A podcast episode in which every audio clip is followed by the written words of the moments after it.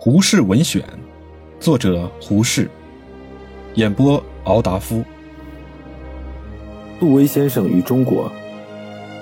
杜威先生今天离开北京，启程归国了。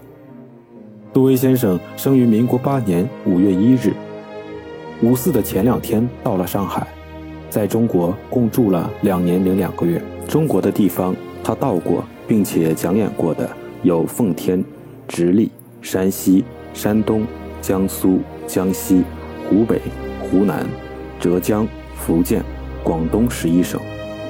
他在北京的五种长期讲演录已经过第十版了，其余各种小讲演录，如山西的、南京的、北京学术演讲会的，几乎数也数不清了。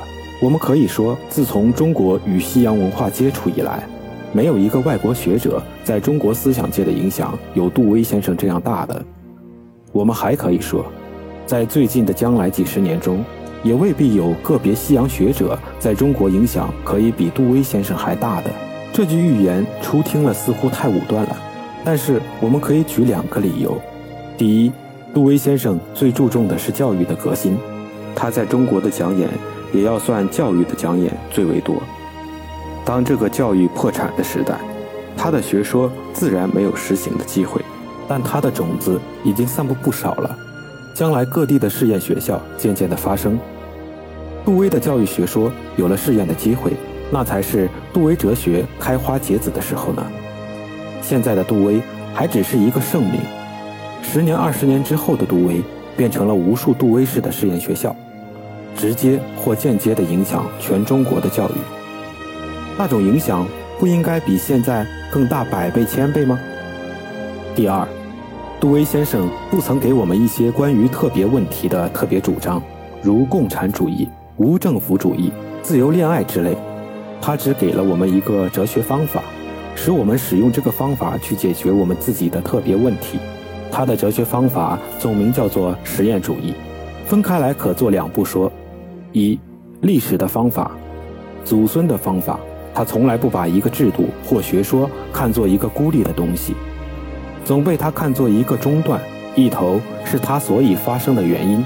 另一头是他自己发生的效果，上头有他的祖父，下头有他的孙子，捉住了这两头，他就再也逃不出去了。这个方法的应用，一方面是很忠厚宽恕的，因为他处处指出一个制度或学说所以发生的原因，指出它历史的背景，故能了解他在历史上的地位和价值，故也不致有过分的苛责。一方面，这个方法又是严厉的，最带有革命性质的。因为他处处拿一个学说或制度发生的结果来评判它本身的价值，故最公平又最厉害，是一切带有评判精神运动的一个武器。二，实验的方法，至少注重三件事：一，从具体的事实与境地下手；二，一切学说理想，一切知识都只是待证的假设，并非天经地义；三。一切学说与理想都需用实行来试验过，实验是真理的唯一试金石。第一件，注意具体的境地，我们免去许多无谓的问题，省去许多无意识的争论。第二件，一切学理都看作假设，可以解放许多古人的奴隶。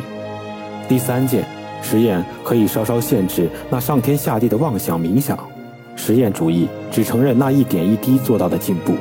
步步有智慧的指导，步步有自动的实验，才是真进化。特别主张的应用是有限的，方法的应用是无穷的。杜威先生虽去了，他的方法将来一定会有更多的信徒。国内敬爱杜威先生的人，若都能注意推行他所提倡的这两种方法，使历史的观念与实验的态度渐渐地变成思想界的风尚与习惯。那时候，这种哲学的影响之大，恐怕我们最大胆的想象力还推测不完呢。因为有这两种理由，我敢预定，杜威先生虽去，他的影响永远存在，将来还要开更灿烂的花，结更丰富的果。杜威先生真爱中国，真爱中国人。他这两年之中，对我们中国人，他是我们的良师好友；对于国外，他还替我们做了两年的艺人与辩护士，他在《新共和国》和《亚细亚》两个杂志上发表的几十篇文章，都是用最真实的态度对世界为我们做解释的。因为他的人格高尚，故世界人对于他的评判几乎没有异议。除了布兰德一类的妄人，杜威这两年来对中国尽的这种义务，真应该受到我们很诚恳的感谢。我们对于杜威先生一家的归国，都感觉很深挚的别意。我祝他们海上平安。十、七、十一。杜威论思想。杜威先生的哲学基本观念是：经验即是生活。生活即是应付环境，但是应付环境有高下的程度不同。许多蛆在粪窖中滚来滚去，滚上滚下，滚到墙壁也会转弯子，这也是对付环境。一个蜜蜂飞进屋中，打几个回旋，嗤的一声直飞向玻璃窗上，头碰玻璃跌倒在地。它挣扎起来，还向玻璃窗上飞，这回小心了，不致碰破头。它飞到玻璃上，爬来爬去。想寻一条出路，他的指南针只是光线。他不懂这光明的玻璃何以不同那光明的空气一样，何以飞不出去？这也是应付环境。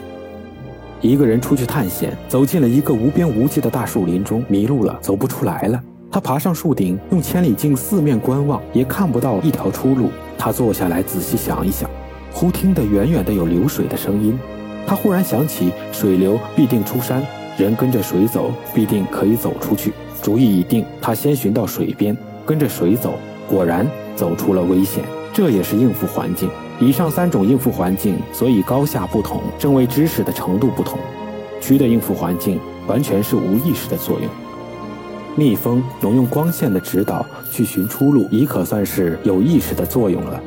但它不懂得光线有时未必就是出路的记号，所以它碰着玻璃就受窘了。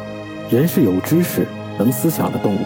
所以，他迷路时不慌不忙地爬上树顶，取出千里镜，或是循着溪流跟着水路出去。人的生活所以尊贵，正因为人有这种高等的应付环境的思想能力。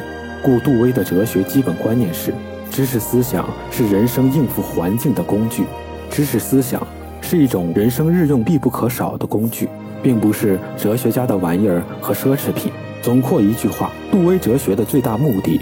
只是怎样能使人类养成那种创造的智慧，使人应付种种环境充分满意。换句话说，杜威的哲学最大的目的是怎样能使人有创造的思想力。因为思想在杜威的哲学系统中占如此重要的地位，所以我现在介绍杜威的思想论。思想究竟是什么呢？第一，戏文上说的，思想起来好不伤肾人也。那个思想是回想，是追想，不是杜威所说的思想。第二，平常人说的“你不要胡思乱想”，那种思想是妄想，也不是杜威所说的思想。杜威说的思想是用已知的事物做根据，由此推测出别种事物或真理的作用。这种作用在理论学书上叫做推论的作用。推论的作用只是从已知的事物推到未知的事物。有前者做根据，使人对于后者发生的作用，这种作用是有根据、有条理的思想作用，这才是杜威所指的思想。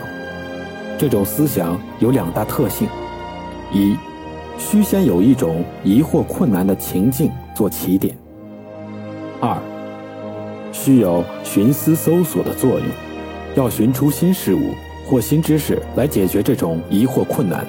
譬如上文所举的那个树林中迷路的人，他在树林中东行西走，迷了方向，寻不出路子，这便是一种疑惑困难的情景。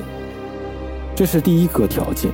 那迷路的人爬上树顶远望，或取出千里镜四望，或寻到流水，跟水出山，这都是寻思搜索的作用。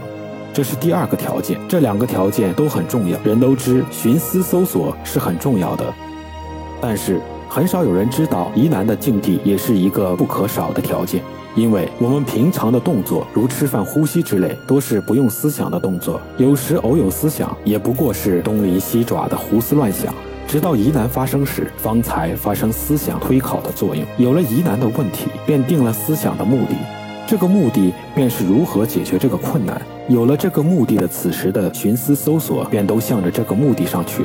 便不是无目的的胡思乱想了，所以杜威先生说：“疑难的问题定思想的目的，思想的目的定思想的进行。”